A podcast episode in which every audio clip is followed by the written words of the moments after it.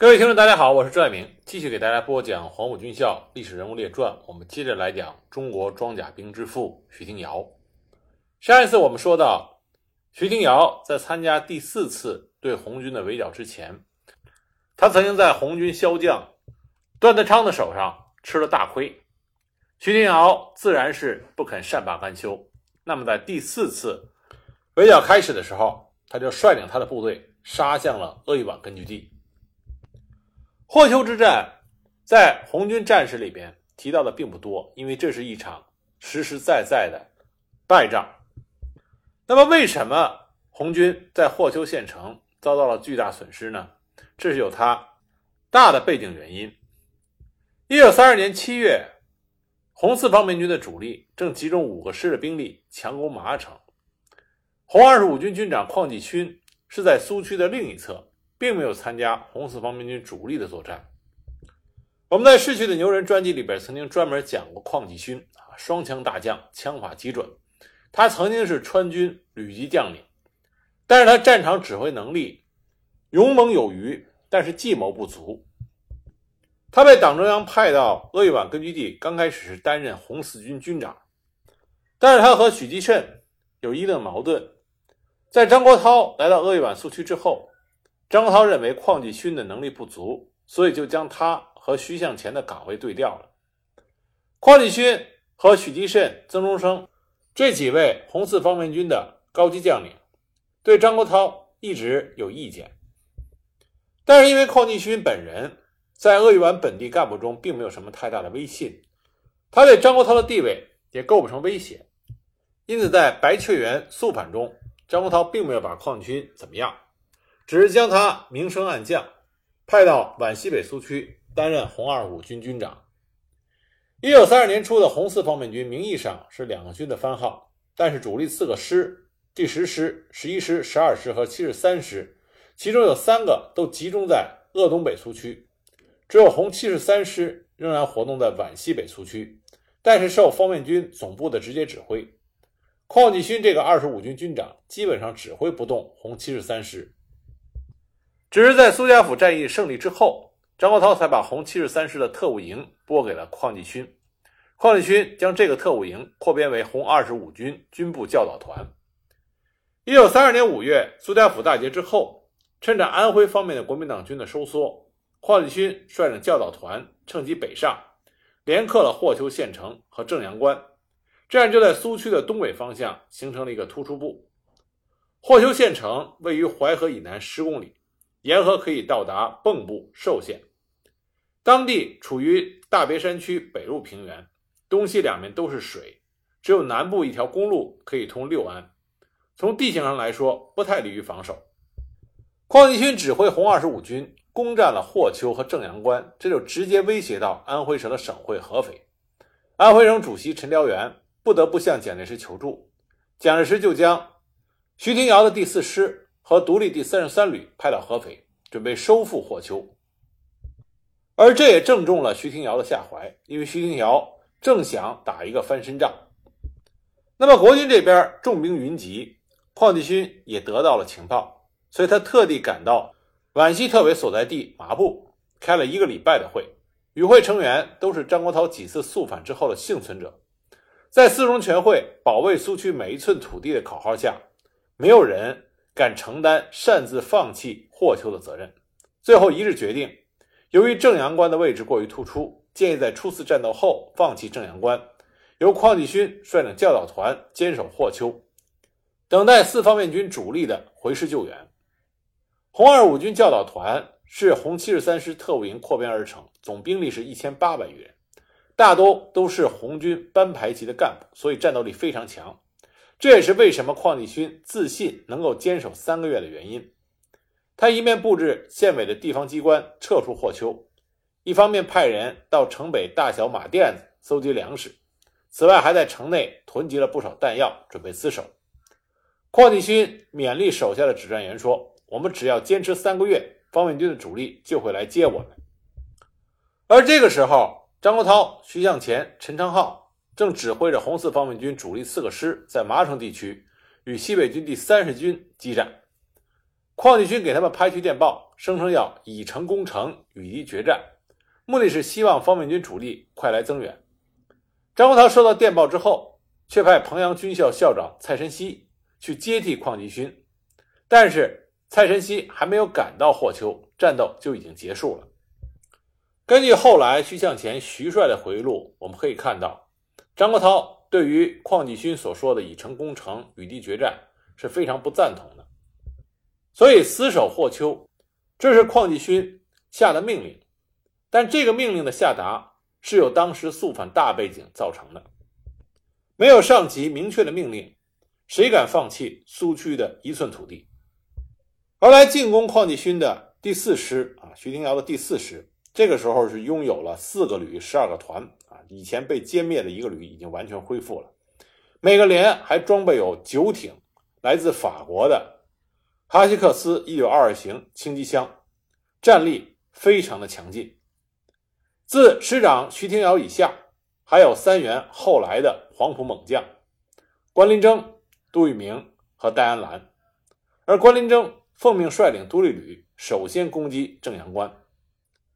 防守正阳关的是红军地方部队霍丘独立团，后来改编为红七十五师二五团。按照计划，这个团在正阳关抵抗关林征的独立旅一天之后，就应该撤入霍丘城内协助守城。算上教导团和刚集中的赤卫军少先队，邝继勋手中的部队加起来不过三千余人。为了坚守城池，他发动城内的居民将碎石块、石灰包运上城墙。鉴于霍丘两面临水，徐廷瑶指挥部队包围了霍邱的南北东三面，围三缺一，自然是希望城内的守军能够识时务，从西面撤出。但是邝继勋根本没有这个想法。关林征。指挥独立旅攻击了两天，在城内守军的拼死抵抗下，伤亡很大。但是邝继勋从国军的攻势也看出来，国军是势在必得，所以他将军部有关的文件和地图装了四个箱子，派通信员唐元田啊，唐元田后来解放以后任安徽省公安厅副厅长，让唐元田和另外四个士兵将这些东西从西门带出了城。那么张国焘这边，他任命蔡申熙让他去收拾皖西战局，但是呢，张国焘这边又没有办法调任意一个主力师给蔡申熙，蔡申熙只好命令在湖北英山一带作战的红二十五军七十五师火速北上。那么红二十五军七十五师师长廖荣坤啊，这个员战将在一九三三年被肃反杀害了。廖荣坤当时指挥该师急行军六天六夜，抵达了。霍丘的外围，战士们一到达那里，马上就投入了战斗，一度曾经突破了国军第四师在霍丘城南的防线，逼近霍丘城墙，并且要求邝继勋立刻撤出。但是邝继勋不愿意丢下已经被牵制在城北的红军主力，不愿就这样撤离。一九三二年七月十二日拂晓，国军第四师终于发起了总攻。将攻击重点选在了城内红军的防守薄弱点东门，在飞机轰炸和火炮的轰击下，霍丘的东门被炸塌。杜聿明指挥的第十二旅二十四团首先攻入城内，与红军展开了巷战。邝继勋当时亲自上阵，手持两把大刀，带领部队与敌人展开了肉搏。在激烈的巷战中，邝继勋的四个警卫员全部牺牲，他本人也身中七刀，因为流血过多而昏迷。虽然子弹都差不多打光了，但是霍丘城内的红军战士面对着优势的敌人，又坚持战斗了一昼夜。在逐屋逐屋的巷战中，红军战士没有子弹就用刺刀，刺刀弯了就用枪托，甚至是拳头和牙齿。一些重伤员为了不拖累战友，直接跳井自杀。为了将已经昏迷的邝继勋送出城，红军战士手挽着手排成密集的人墙，挡住了敌人枪弹的扫射。将邝继勋举过头顶，送到了霍丘西门的城墙上。一名营长用绳子将邝继勋从城墙上吊下来，背过城西的湖泊带走了。霍丘一战，徐廷瑶自称国军第四师，毙敌两千，俘敌一千。这个数目水分并不大，因为和邝继勋手中的兵力差不多。成功从城内突围出去的红军战士一共一百多人。那么徐廷瑶为了表功。还特意从被俘的这些红军将士里选了四十四人，以红十二十五军全体官长的名义押去南京审讯，其中就包括霍邱独立团团长郑恒才等人，其余人就地释放。攻占霍邱之后，由于第四次围剿的部署尚未完成，所以呢，国军第四师和第三军等部暂停了继续入侵皖西北苏区的步伐。邝继勋回到金寨县，也就是四方面军的总部，蔡仁熙向他宣读了革职命令。霍邱保卫战的失利，为鄂豫皖苏区第四次反围剿战争开了一个非常不好的头。霍邱作战取得胜利之后，蒋介石非常高兴，那么就把徐廷瑶他的第四师扩编，成立了十七军。但是成立的中央军精锐十七军，并没有用在剿共的战场上。十七军去了哪里呢？十七军在安徽蚌埠整编结束之后，就杀向了古北口。在驻扎蚌埠进行整编期间，徐廷瑶看见自己的家乡因为战祸，民生艰难，所以专门酌定了免赋减租之法，上书给国民政府。后来国民政府加以采纳实行，因此。徐廷瑶在他的故乡有着非常好的口碑。十七军建立的时候，一共是三个师：刘戡的八十三师、黄杰的二师和关麟征的第二十五师。这支精锐部队参加了古北口抗战，作战英勇。网上有一张合影，就是在参加了古北口抗战之后，十七军的将领一块儿的合照。照片上一共六个人，分为前后排。坐在前排正中央的就是徐廷瑶，前排他的左边是黄杰，右边是杜聿明，后边站着的三个人自左到右，刘家树、郑洞国、邱清泉，四个黄埔一期，一个黄埔二期，簇拥着他们的军长徐廷瑶。古北口抗日，最先投入战场的是西北军和东北军。我们在之前讲西北军、东北军将领的时候都提到过，但是西北军、东北军的的确确在战力上和日军相差比较远，而当时国军中最精锐的中央军将领们纷纷的请缨要求上前线抗战，而其中第一位主动上书请缨的人就是徐廷瑶，因此他率领的十七军被命令从蚌埠出发，北上赶赴古北口。那么先行的呢是关麟征的二十五师，徐廷瑶特别的嘱咐关麟征，让他和他的副师长杜聿明两个人多商量着办。一九三三年三月十日，二十五师抵达古北口的南城，而这时候东北军第幺幺二师比他们早到古北口两天，杜聿明迅速的带领七十三旅开始构筑工事，很快日军就兵分三路向古北口发起进攻。杜聿明率领七十三旅和东北军幺幺二师并肩作战，顽强阻击，坚持到了黄昏，将日军击退。白天的阻击并没有杀多少敌人，杜聿明觉得不过瘾，就和关麟征商量，打算趁着夜色发起突然袭击。关麟征也是欣然同意，所以当晚杜聿明率领一个团，悄悄地摸到了日军的营地，杀了日寇一个措手不及。还俘虏了两个军官。等日军的援兵赶到的时候，杜聿明已经率领部队回到了古北口。夜里吃了大亏，日军在第二天一早就出动了三千余人，对古北口再次发起了疯狂的进攻。日军上午的进攻都遭到了阻击，没有得手。但是东北军幺幺二师已经有点顶不住了，所以中午就被迫后撤。日军就占领了古北口的北城。那关麟征就和杜聿明商量说：“东北军走了，我们的压力更大了。如果我们跟着东北军后撤的话，可以保留一部分兵力；如果我们坚持在这里坚守下去，我们的损失会更大。你觉得怎么办？”杜聿明当时就说：“我们是中央军，要起模范作用。我的意见是再打几仗，多歼灭一个敌人，就给部队多一点斗志，也多一份信心。”关麟征和杜聿明的意见完全一致。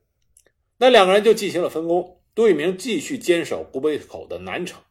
关林征率领特务连，并且指挥七十五旅向龙儿峪方向增援。关林征率领增援部队走出古北口不远，就碰上了日军，双方面展开了激战。关林征在战斗中被日本人投掷的手榴弹的弹片击中头部，负了伤。徐廷瑶在得到消息之后，亲自打电话给关林征，让他到密云治疗。关林征临走的时候，将二十五师托付给了杜聿明。杜聿明在接手之后，进行了初步调查。发现师里现有的四个团经过两天的战斗，损失过半，而日军的兵力还源源不断的向古北口运来。为了更有效的打击敌人，保存自己，他调整部署，把兵力集中在五个高地上，利用有利的地形杀伤敌人。同时，他还留了一个营作为预备队。接着的两天，日军第八师团以飞机、大炮、坦克开路，以三千多名的步兵轮番的进攻。杜聿明沉着指挥。手下的官兵也是视死如归，毫不退缩，接连打退了敌人十几次的进攻。但是，毕竟在装备上，双方还是有一定的差距，所以日军最终是占领了几个阵地，还将杜聿明和他的司令部包围在了关帝庙内。杜聿明率领司令部内的官兵勇猛的突围，在和各团重新取得联络之后，杜聿明发现，因为日军的攻势很猛。官兵的伤亡很大，所以他下令后撤到预备阵地。紧接着，杜聿明召开了紧急会议，商量对策。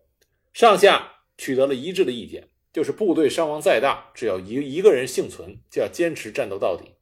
杜聿明调整了部署，师部设在南天门，各旅以南天门为中心进行守备。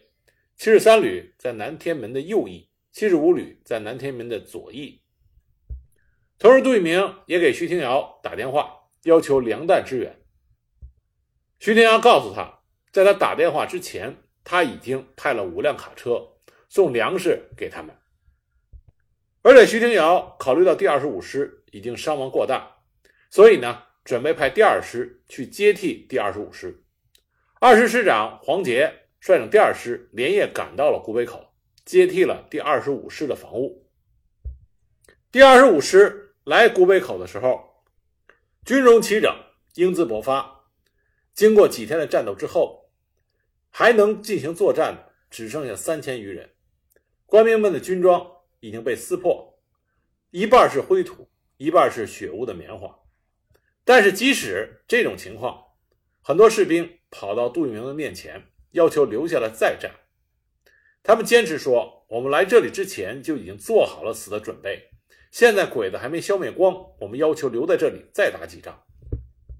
那么，在杜聿明的劝说下，这些官兵才掩埋好同伴的尸体，一步一回头的离开了阵地。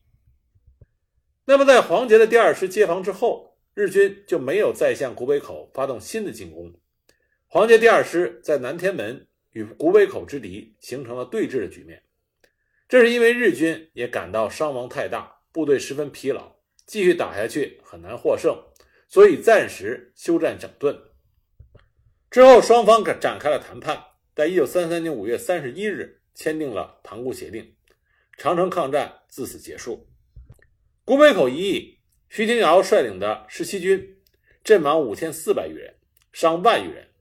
毙敌两千余人，狠狠打击了日军的嚣张气焰。一九三五年五月，由于徐廷瑶的倡议。在南京玄武湖、凉州建造了陆军第十七军抗日阵亡将士纪念碑，俗称“四方碑亭”。根据史料记载，陆军十七军抗日阵亡将士纪念碑外面有亭，碑亭四面有墙，墙上有门。碑身的正面刻有徐廷瑶亲手书写的碑文，碑文约有一千八百字，全文介绍了十七军。长城抗战之惨烈，背面则刻着十七军在长城抗战中殉国的近百名营长以上军官的名单，以垂永远。在日军占领南京时期，纪念碑的外面被人套上了木板，居然躲过了劫难，只是碑上的“抗日”两个字被抹去。一九六五年，这个碑被炸毁。二零一四年，在纪念碑旧址旁边又竖起了一块新的竖石碑。讲述这段抗战的历史。在长城抗战结束后不久，徐廷瑶出版了一册十七军长城抗日血战史的画册，以大量的资料介绍了长城抗战的光荣历史。十七军在长城抗战中的英勇表现，也让日本人对他恨之入骨。所以在签订塘沽协定的时候，日本人提出了三条非常无理的要求：第一个，必须要撤销徐天瑶军长的职务；第二个，要撤销十七军的番号；第三个，关林征、黄杰的这两个师一定不能驻防华北。当时迫于形势，蒋介石率领的国民政府接受了日本人的无理要求，徐廷瑶被免去了军长职务。那么十七军那两个师，一个去了徐州，一个去了西安。但是徐廷瑶、杜聿明、郑洞国、戴安澜这些亲身经历了长城抗战的惨烈，看到了中国军队与日本军队在军事实力上的巨大差异。这个时候，他们心中想的不是个人的荣辱，而是中国军队要如何的提高。他们意识到现代化、机械化。是当时全世界强国建军的要旨，而中国的军备革命迫在眉睫，不容稍缓。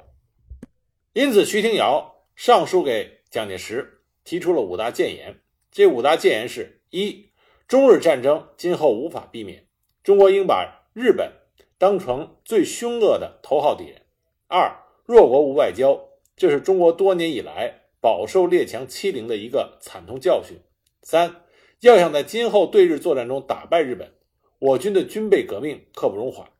四、建立新的国军应走现代化、机械化的道路。五、培养专业军官要先走一步。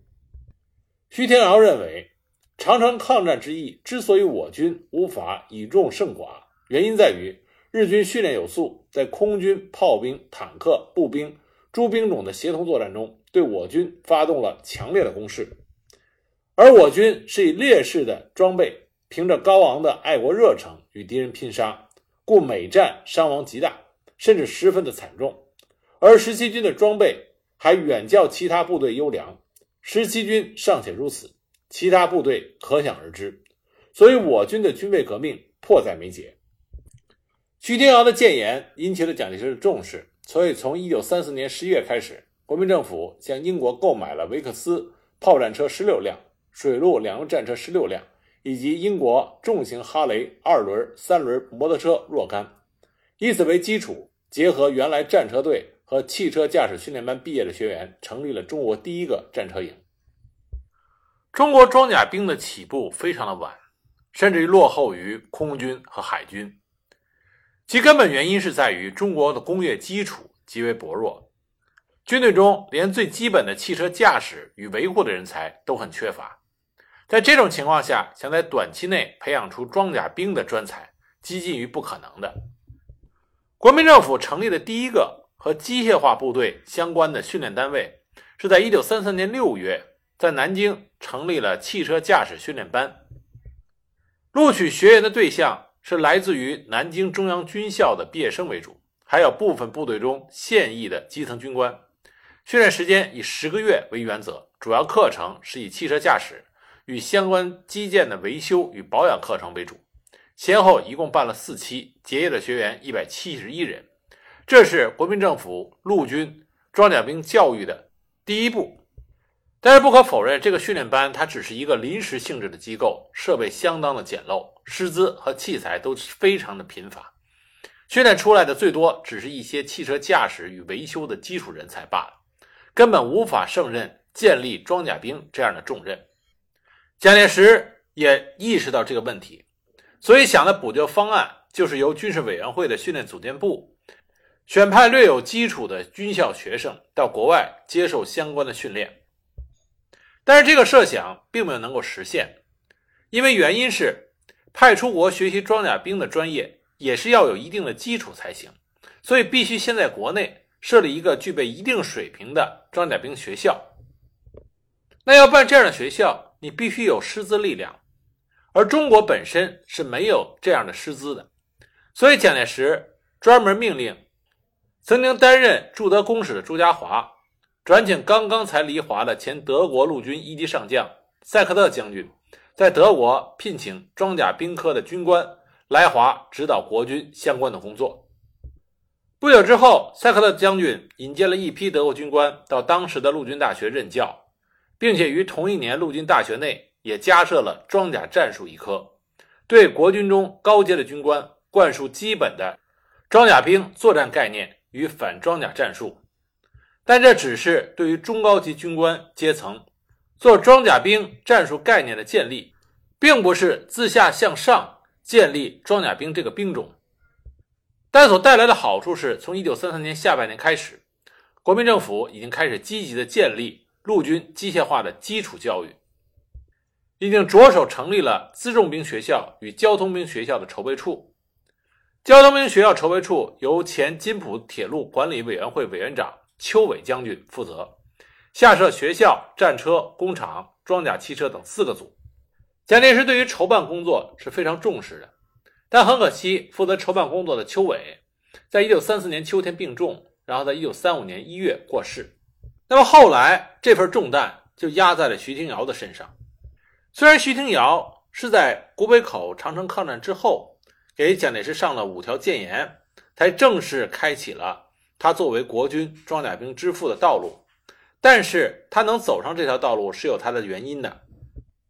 我们之前曾经提到过，在北伐时期。徐廷瑶已经多次指挥过装甲兵的前身，也就是国民党军的铁甲车队进行各项的战斗任务。他在中原大战中还因为指挥火车头作战受了伤，因此他对了解一支机械化、具备优良火力、机动力以及装甲防护力的陆军部队已经有了一个初步的认识。而长城抗战的战场经验以及惨痛的教训，也极大的刺激了徐廷瑶。让他决心要为中国陆军的机械化奠定基础，跟上时代的潮流。实际上，在邱伟负责装甲兵组建工作时期，徐廷瑶已经在许多方面给予邱伟很多的协助，并且在1933年秋与当时任德国驻华军事顾问团团长的福塞尔中将商讨其成立陆军机械化部队的主张。他在向蒋介石提出五大建议的同时，也建议组派交通与军事考察团赴欧美观摩学习。他的构想得到了蒋介石的赞赏与支持，所以在一九三四年初，蒋介石决定派出一个考察交通与军事为主的考察团赴欧美学习，正式名称为军事委员会特派考察团，成员共有十八名，其中负责交通与电信方面的则有四人，由交通部次长于飞鹏来领导。并让于飞鹏担任总团长的职务，其余为负责军事方面，由徐廷瑶来领导，并且由他来兼任副团长。他们的正式职称皆为军事委员会特派专员。对于这次考察，蒋介石是寄予厚望的，并且在考察团出发后不久，特意发电报给宋子文，要求他给予财力上最大的支持。同时，蒋介石也不停地发电文给徐廷瑶。要求他注意各国陆军机械化部队的发展状况，要把考察的重点放在装甲兵的建立上，要留意可以添购的各种新式装备，以及伺机聘请有实务经验的相关人员来国军中服务。而徐廷瑶为了这次考察任务，也不顾自己的个人荣辱，因为他是副团长，所以他为了让考察各国能够尊重国军的军阶，他就自请降衔一级。以中将衔出国，自此以后，徐廷瑶没有再佩戴过上将军衔。在经过非常卓有成效的考察以后，徐廷瑶一行在一九三五年三月九日回到国内。当时他还在国外的时候，蒋介石已经任命他接下已经去世的邱伟的职务，担任交通兵与通信兵学校的筹备主任。回国之后，徐廷瑶立即向蒋介石提出了一份六十余万字的报告。其内容包括了这次出国采访的各项心得与今后中国陆军建立新的机械化部队的方向。他指出，中国现阶段的军事建设必须参考世界各军事强国的整军经验，逐渐地将中国陆军从传统的以人力为主的陆军转变为一支机械化的陆军。而其中最重要的工作是要建立一支装甲兵，建立快速而有效的机动性武力。这样才能在可预见的未来与装备及训练上占有明显优势的日本陆军背水一战。关于人才教育方面的问题，他明确指出，要建立一支装甲兵，首先就必须要建立机械化学校，培养大批能够掌握这方面学能专才的干部，将这些训练出来的新血液注入国军之中，进而使得整个中国陆军的体制得到完全的提升。与此同时，交通兵与辎重兵学校的筹备工作也到了最后的阶段。徐廷瑶于1935年6月底正式卸任他原本第十七军军长的职务，以中将衔。兼任军事委员会训练总监部交通兵总监与通信兵总监两职，全力进行这两种新兵种专门学校的筹办工作。一九三五年十月，军委会为了使陆军机械化教育资源能够集中使用，正式决定将原来陆军辎重兵学校的筹备工作与交通兵学校两者合并办理，